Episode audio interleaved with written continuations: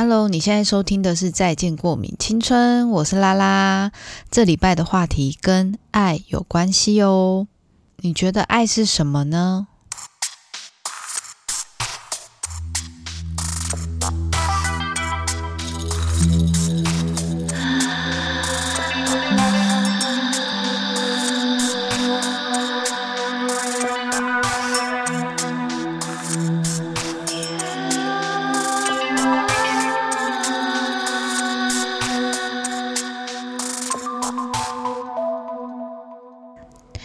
大家，我是拉拉。中秋节过得如何呢？是不是真的吃的非常的多？然后这礼拜我其实中秋节回去的时候呢，我已经连续烤了三天的肉。那我现在就是已经在吃第三天的时候，我其实已经下定决心，最起码三个月内不准有任何人约我去吃。烤肉不准不允许，我也不会再想要，就是看到那个肉，或者我想到肉的时候，我就是先干呕一番，我完全不会想要再去吃烤肉。所以，我真的觉得，就是在明年，如果有很多人想约，那就是只要一次就好。我其他就会说，那我们改吃别的好不好？我真的是不可能再吃烤肉了诶。你们这每天吃的人，你们都不会觉得很痛苦吗？我都觉得。大家怎么都可以每天烤，我连最后一次最后一天了吧，第三天了要收假了，我还在看到公园还有那些阿伯还在烤肉，我想说天呐天呐，真的真的是可能因为在南部吧，所以就是会觉得这个呃烤肉的氛围特别的明显，尤其是今年可能因为今年好像也有朋友就说，哎，不觉得今年的烤肉氛围特别的明显吗？因为其实。想一想，我们去年好像就真的没有烤肉这件事情，因为那个时候疫情也比较严峻嘛，就是比较不是那么明确，然后又很担心群聚什么，然后大家也都还没确诊，就是还没确诊过，所以就是会对于确诊这件事情是感到非常害怕的，所以去年好像就没有，前年我有点忘记了，但确定的是，好像就是有一年将近一年的时间没有。大家聚在一起，然后烤肉这件事情，就就是过这个节日啊，好像是这样。所以特别今年，很像大家就发了疯的在准备，然后那些料啊、备料啊、菜市场啊那些阿姨，然后就是你就会觉得说，天呐，就是大家真的是很渴望在过节日这件事情，尤其是中秋节，就是大家可以聚在一起这件事情。然后我也是觉得很可爱啦，就是真的就是大家很爱。就是就是真的在家家的外面，然后生炭火啊。虽然现在还是有那种电电烤炉还是什么的，可是大家还是会选择这种很传统的方式。然后大家从生火，然后到烤肉，烤完然后放烟火，还是觉得蛮可爱的。因为我记得我小时候那个时候，我们其实也是蛮期待。然后到最后也都是我爸在烤，然后我们好像也都只有负责吃，然后就准备。我只期待接下来就是去公园放烟火，好像。对，所以就觉得，实际想想，我们真的台湾人真的蛮爱过节日的吼。那一天收假的时候，我就有收到一个讯息，然后就有人刚好，因为就是如果我们这边后台有赞助的话，通常他就会直接回报讯息。然后我就看到想说，哦，本周居然还有也有赞助诶，就是保持一个很稳定的状态，就觉得很好。结果呢，你们猜我们这个赞助，我们这个赞助的人又是谁？我的 Sugar Daddy 妈咪。又是深深哎，深深，我真的是吓到哎，怎么不可能？而且你们知道他多可爱吗？他给我会一个数字叫做九二六，然后他留言哦，他说是的，每周都要来钱滚钱，点亮你的钱包。这数字如果是你的生日，那就提早送生日礼。因为跟下半年很忙，急速可能很担心要明年，他会先哭。如果不是的话，那这个数字九二六就会是天使数字了。感谢你用心的回答，很谢谢你耶。然后就开始不在乎，就是其他人有没有在听。好啦，很感谢你啦，真的。那接下来我就要开始我们的提问喽。我我其实真的有点吓到的原因，是因为我其实那天为什么我要我想要问关于爱的这个话题，主要是因为我那天回到台南的时候啊，因为我其实那天就是要骑狗血回去，狗血就带我去到了一个巷子，然后我走进那个巷子里面的时候呢，我就抬头就看到了呃，那个很像是喷漆，就是现在不是都会还是会在街头里面会看到一些喷漆的文字嘛，或者是涂鸦啊之类等等的。那我那天就看到这个喷漆，它上面就写说：“你能再回来一次吗？把我的爱当玩具也行。”那我我就觉得。我就觉得天呐天呐，就是这句话很很心酸，但是又觉得好像很很能理解那样的感受。然后，于是我我那天因为我很久没回台南了嘛，然后我回到家，不断的在反思曾经在这一。这一间房子里面的所有，整个回忆起来的时候，也也在思考的是关于爱的这件事情，因为就会开始回忆起以前啊，然后这个过程啊，然后在思考关于爱人这件事情，因为好像很久没有去好好的思考这件事情了，就是好像把这件事情一直放后面，某种程度我也我也不是很确定我是不是在逃避这件事情，不知道到底现在大家对于爱的这件事情的看法是什么，就是每一次不管是。有没有跟这个话题有关系？都一定会有人问我关于分手啊，然后爱情是什么啊？这这一类跟爱有关系的提问。所以我想说，那不如这样子，我就今天来提一个关于爱的话题好了。但是我当下也没有想说到底要回答什么，就没有想到就这么多人就是回复我，就想说天哪！怎么会？大家真的是对于爱的这个议题非常非常的有感。我就想说，好，那可能没有办法一下子完完全全的把每一个问题都回完。有些问题有点类似，那有些问题我觉得可以把它汇整成同一个类别，然后我一次回答。所以我可能会分三个，接下来我会分三个主题来去讨论。如果你们接下来有对于关于爱有更多的想法，或者是有更多想提问的，也欢迎在我在六跟日的时候会有一个提开放提问的时间，然后你们也可以在 IG 上面拉拉苏零九哎拉拉哎。哎，我的账号是什么？怎么会有马上忘记的问题呀？L A L A S U E 零九二六。对，如果你有想要提问的话，我的呃提问也会开放在礼拜六或礼拜天，然后 IG 会在上面开放，所以你们也可以把你们的问题想好，然后在礼拜六、礼拜天的时候写下来。有三个部分来去跟大家讨论关于原生家庭的提问。好，第二个会是关于爱的本能。第三个是关于爱的关系，不如就先从原生家庭开始讲好了，因为我觉得原生家庭它是最最能够去影响一个人对于爱的价值观。你爱一个人，或是你去对爱的看法是什么，都其实都来源自于你的原生家庭。以下我就来分享大家有几个关于原生家庭。的问题，爱和家人分得开吗？女友家庭的人都一直拿他的钱，他觉得很烦，却不切割，然后我们的关系也需要躲藏，觉得很累。我怕我我误会爱和家人分得开的提问，那我先回答后面这个，就是女友家庭的人一直拿他的钱，然后他觉得很烦，却不切割。因为我觉得，我觉得这一个我能理解，是因为我很早就开始要拿钱回家。就是要，就是只要，嗯，我爸我妈很早就觉得，如果我已经有赚钱能力，就不应该拿家里的钱，所以我其实蛮早就已经出来工作，然后把钱就是拿回家了。那一直 一直拿他的钱却不切割，其实某种程度你其实也没办法怪他切不切割，诶，因为你要怎么切割？你要说我们现在就开始断绝关系吗？怎么可能？因为毕竟，不管他今天是几岁，我不知道你们年纪是多大。但是，就算今天只是十五岁，那他也是养了你十五年啊。就是你，你很难去说，哦，我因为这个钱，然后我很累，所以我就必须要，我就，我就完全要否定，呃，就是切割这个关系。我其实觉得蛮难的，但是我觉得只能。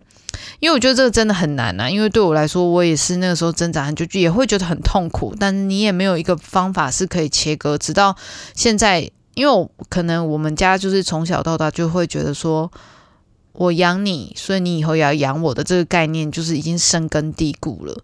所以到长大的时候，其实我们吃饭，就是就像有的朋友会觉得说，哈，小吃饭还要小孩付钱。可是对我来，对我们家来说，会觉得，嗯，吃饭本来就是要小孩付钱。所以其实我觉得这也是就如同前面讲的，原生家庭可以影响太多太多了。所以不管是你的价值观也好，不管是你跟别你的另外一半的感情也好，或者是甚至你对于人。的关系都会离不开原生家庭，所以我觉得就算他很烦，但他也不可能切割的啦，因为这个真的是每一个家庭都很难的。只是说，我觉得最多可以可以做到的一件事情是，如果他一直拿他钱，他也觉得很痛苦，等于是他所有的支付，他所有的嗯不对，他所有赚的钱都必须要拿去缴呃缴孝亲费了，但他完全自己都没有办法存到钱。那我觉得这个是可以沟通的，就是意思说，那我有没有可能在我的能力范围内，我只先给多少钱？对，就是不是我有多少，然后就全部都拿去给他们，这。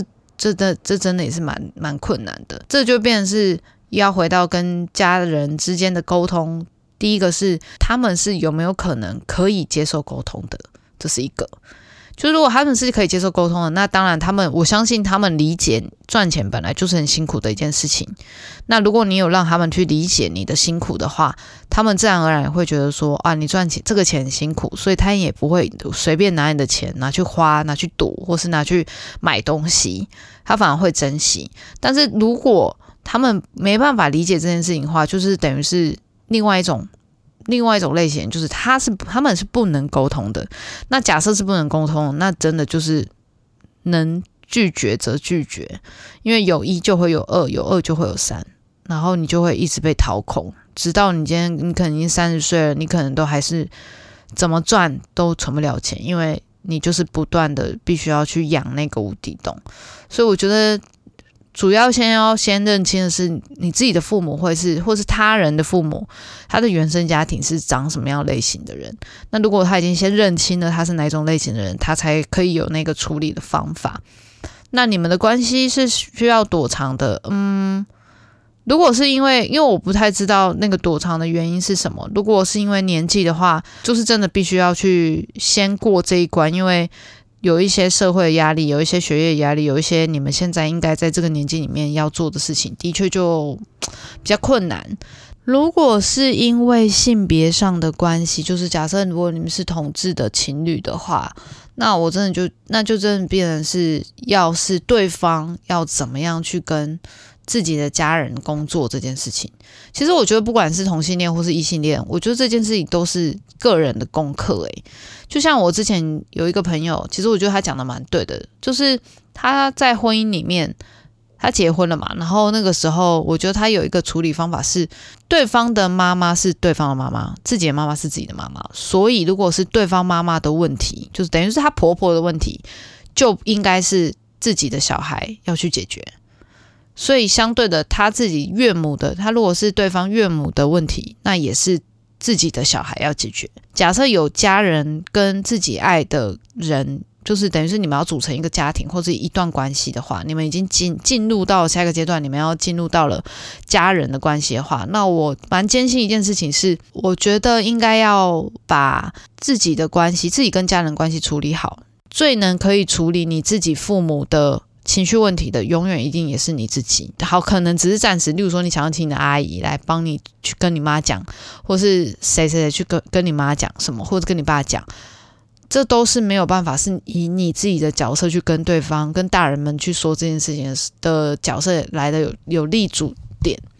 所以我自己是个人是觉得这样啊。如果在爱跟家人之间的关系，我是个人觉得必须要是自己，就是女友她自己要自己去处理自己的父母，她才有这个问题才有可能解决，不然我们这种落旁观者，就是即便你是他另外一半，你也很难去。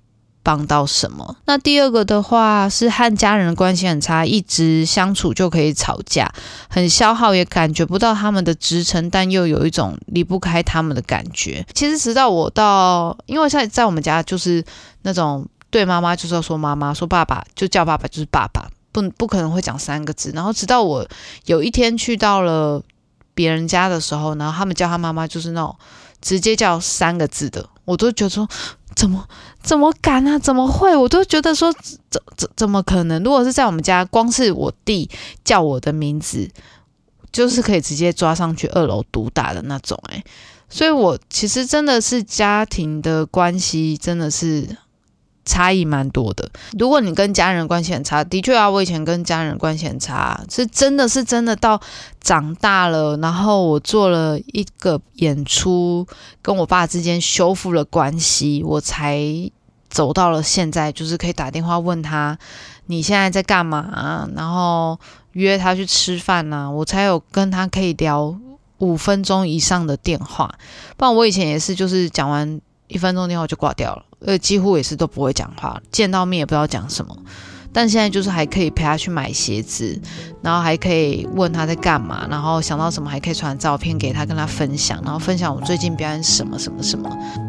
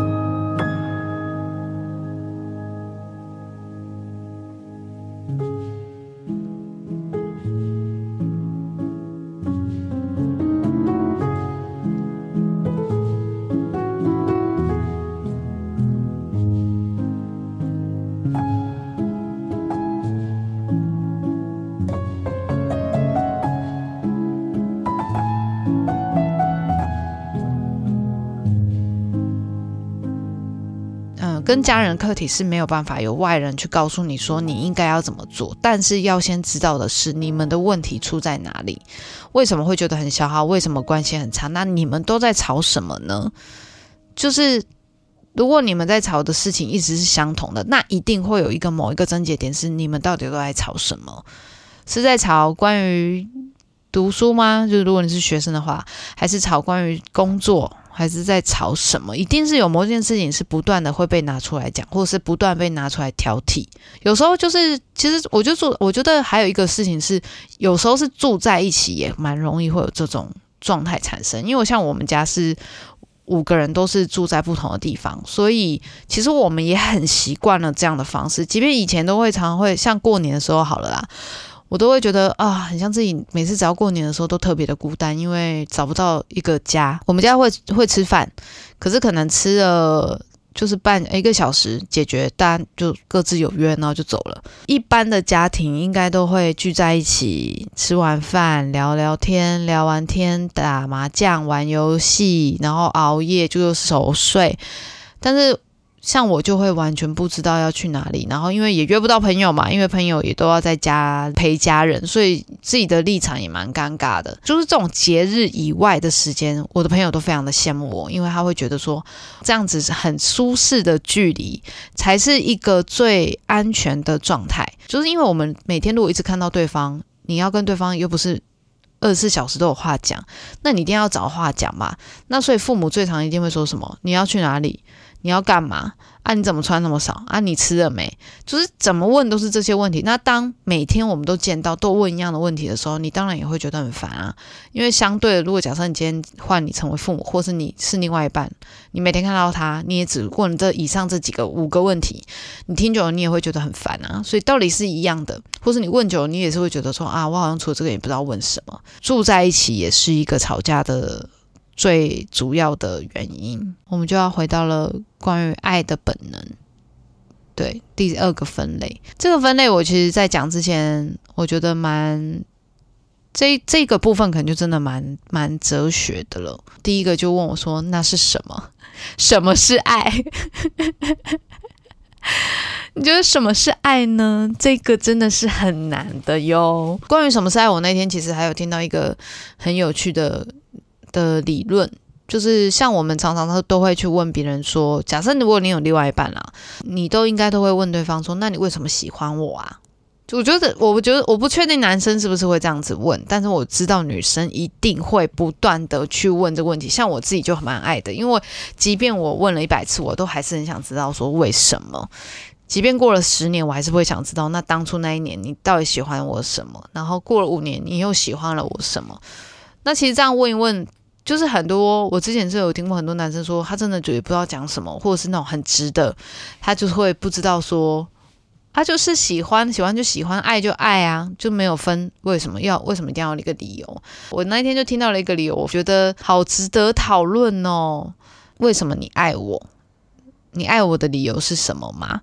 然后这个回答是我爱你的原因是因为你爱我，是不是掀起鸡皮疙瘩？是不是掀起鸡皮疙瘩？你当然会觉得它很白烂，就很像是先有鸡还是先有蛋，道理是一样的。可是它其实。我觉得真的是很厉害的答案呢，因为对，的确是，嗯，我不知道大家对于这句话的感觉是什么。那假设如果你没有爱我的话，我就不爱你了吗？我没有可能，你没有爱我，我就爱你吗？你看有多是不是很哲学？你们懂我的意思吗？就是变成是，那如果对方不爱我，我就不爱他了吗？有一种可能是，我们人应该都会有暗恋的过程吧。小时候你可能会有暗恋你隔壁的同学，你小时候你可能有暗恋过你的老师，或是某一个邻居，曾经一定都有这样的想法，或你曾经暗恋过某一个偶像。但这个爱恋不一定一定是所谓的真正的爱情，而是某一个人的期待，或者是某一个某一个人的向往。你看，如果那这样单恋的时候怎么办？那他就不够爱，他没有爱你，所以你不爱他吗？没有啊，你的爱还是成立的啊。所以这个问题，他其实就又回到，就回到了爱的本能这件事情。呃，像有一个问题，就是问说，除了刚刚讲说那是什么嘛，就是关于爱到底是什么？另外一个提问是，他问说，爱的能力是与生俱来，还是需要练习的？你相信爱是人的本能吗？但最近出现新的话题是爱无能。应该是说，爱的能力的确是与生俱来的，但是如何爱人是需要练习的。我觉得这才是这句话最完整的诠释方式。我觉得被爱这件事情都是很简单的，因为你只要负责享受就好了。嗯，但是如果是爱无能的话，就有可能会是接近我刚刚讲的，maybe 他没办法有同理这件事情，maybe 他没办法去感知对方。当一旦没有办法去感知对方，你没有办法感受爱是什么，呃，没办法感知到其他的，呃，其他的回应的时候，你同时也很难去感觉到到底什么是爱。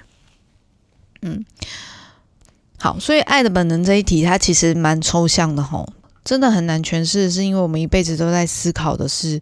到底什么是爱？然后要怎么样去爱别人？然后跟对方为什么不爱我？就是诸诸如此类等等。因为对于爱的话题，就是你不可能这辈子都没不会去碰到，它是你一辈子都要去碰的。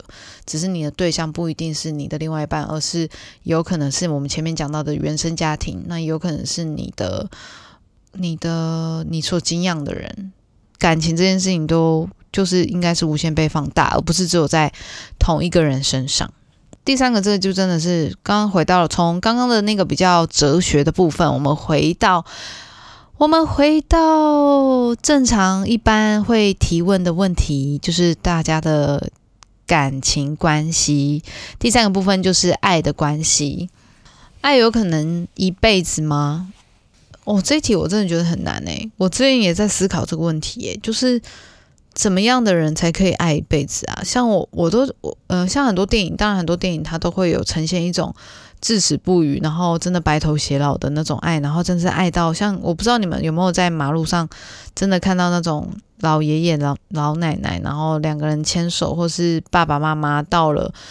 这个你已经已已经看得出来有年纪，但是他们还是会愿意牵手走在路上，我都觉得这种真的很难得诶，就是你要一直在对方眼里一直保持着一种很有爱的感觉，爱一个人一辈子，有一种人蛮有可能的，就是跟我分手的人。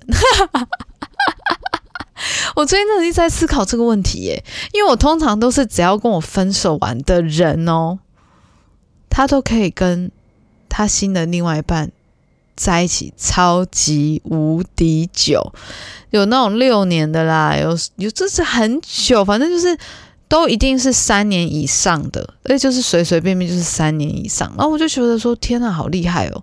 但我就是有时候也是在思考说。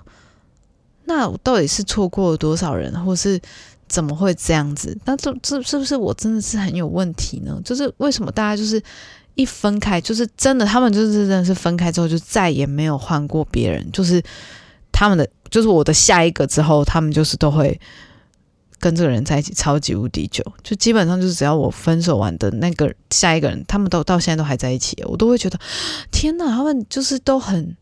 很厉害，就是那种我会觉得说，哦，他们应该会结婚了的那种，就觉得很强哎啊，对啊，怎么会开始在检讨自己？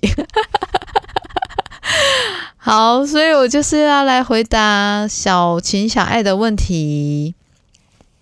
爱有可能一辈子吗？这一题我没有回答到哎。反正我我自己个人是觉得，我自己目前还没有想到到底能不能爱一辈子。我我当然会往想要。往那个方向走，但并不代表说我能不能做到，因为对，因为我不太喜欢有承诺这件事情，因为如果做不到，我会觉得很痛苦，所以还不如不要说。嗯，而且我们哪有可能什么一辈子啊？我们搞不好就再来就世界末日啊，多悲观！所以我不觉得那个一辈子到底要多长去想。你如果只要去想那一辈子很长的话，基本上你也会觉得很痛苦啊。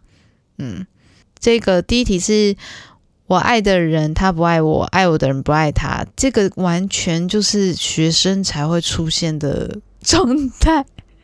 哎，那其实这样子蛮好的啊。其实我觉得还可以，现在还有这种爱情小故事，还蛮厉害的。哎，那就是看你想要被爱还是爱人啊。那通常都是爱人比较痛苦啊，被爱比较好啊。那要看你什么年纪。如果你是年轻的，那我就会觉得，那你就去爱别人。因为反正还年轻嘛，啊，如果是你已经年纪很大，好不负责任。如果你年纪已经就是超过三十岁的话，我就是觉得你好像可以是当被爱的那个人就可以了，因为毕竟，哎，也是很累，也是很累哎，也是很累哎，所以我觉得，我觉得是这样子选的啦。没有了，还是要看你自己啦。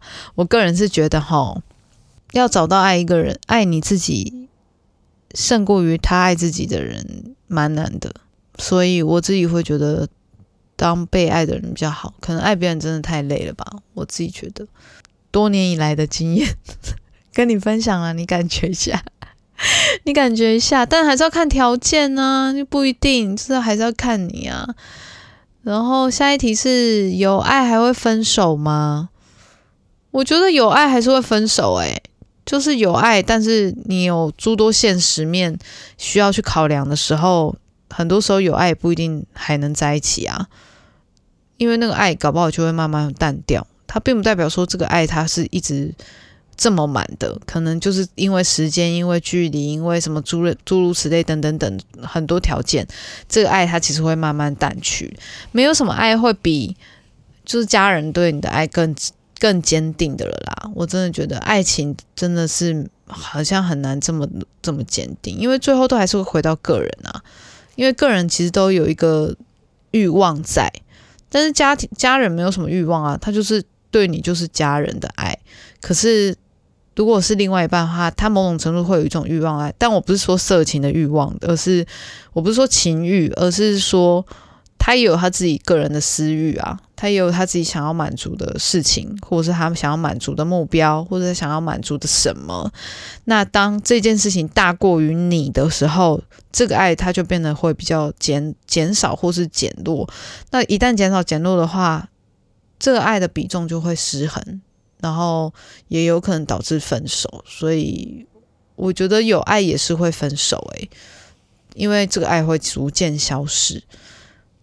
所以就会呼应到，爱不一定会是，有可能不会一辈子啊。下一个是分手，两个人分开却是一方决定，要怎么做才不会让两方都受伤？那你是决定的人还是被分手的人呢？假设如果你是被分手的，好了，那你一定会受伤啊。那假设你是要分手别人的人，那你已经做了这个决定，你就不要担心受伤啊。我记得有一任，我那一次是我人生做过最果断的一次，直接跟他提分手了。我真，我真的是永远分手都分不好的人。然后我记得那一次是真的是我做的最绝的一次，然后很快速、快很准，啪啪啪，就是咻咻咻就分完，然后也减低了我们之间的联络。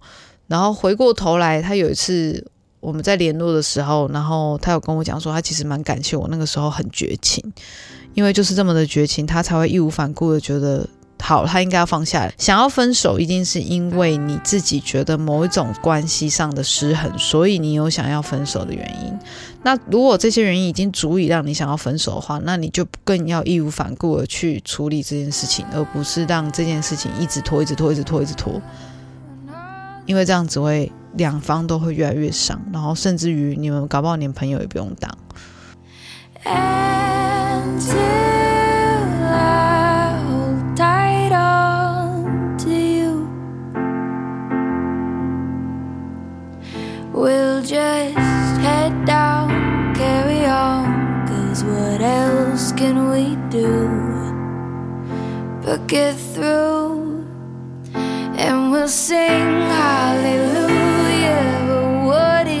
That to you right now? But let's talk in a way that can give us some faith to go around. We'll hold tight as we can when it's better again. And that'll sustain me for now.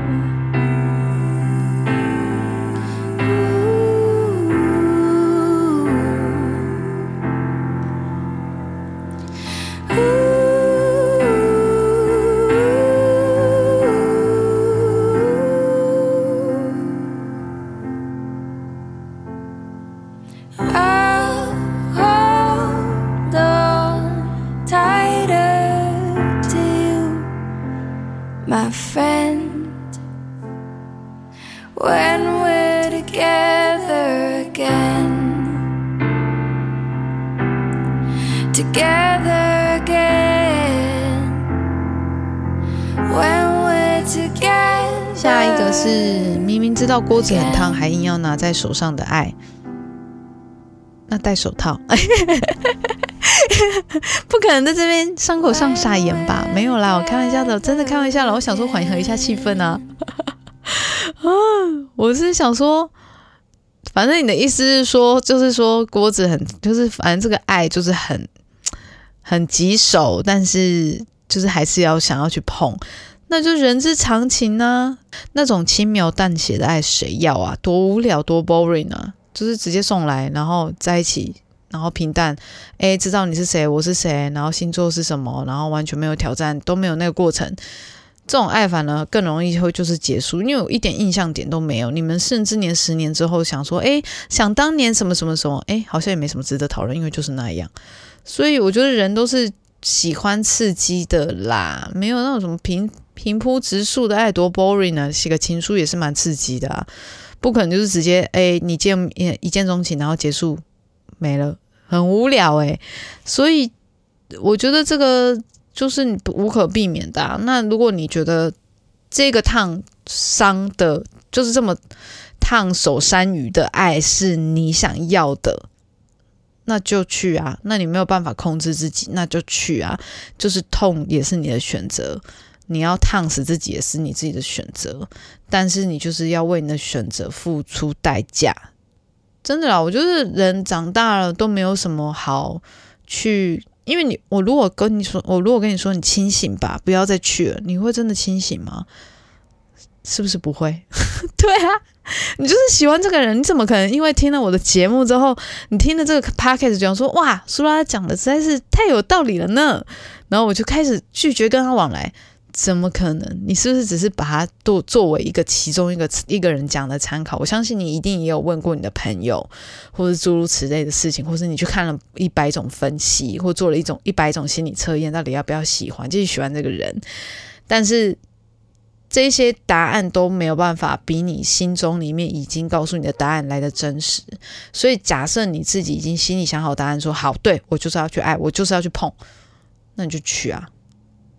嗯，只要当然我知道你如果 maybe 我不知道你真真实的关系什么，但我觉得如果你伤害到别人，那相对的你一定也会付出相对的代价。但这个代价你要觉得你这个爱这份爱是经得起这个代价的，我觉得你再去。但如果没有的话，我还是要奉劝一下，不要把生命浪费在这个上面。最后一题啦，最后一题，因为其他的有一点类似的，我就不说了。最后一题是不爱了怎么办？不爱了没怎么办呢？不爱了就不要在一起啊！你会不会又在那里心疼来心疼去啊？是不是开始私聊？没有啊，我就是觉得。不是，我觉得有些人就是这样子哈，就是不爱了又放不下，那你是不是就是会一直在糟蹋那个人对你的爱呢？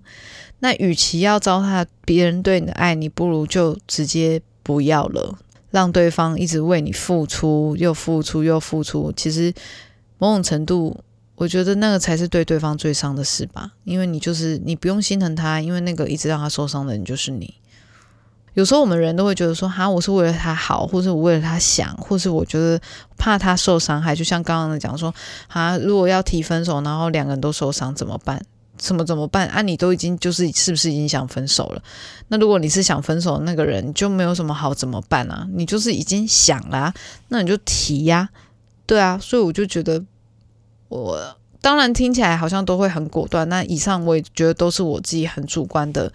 我很主观的关于关系的这个议题的议题的讨论，如果还有其他的想法或意见的话，也都可以欢迎私讯我，或是写信，或是就是到留言那里可以写信给我，告诉我你们对于爱的看法是什么。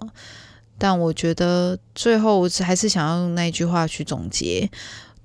爱一个人的理由很简单，就是你爱这个人的时候，他同时也爱你。其实我觉得这就是已经是最棒的，也是可以回回应到爱到底能不能走一辈子的这个议题。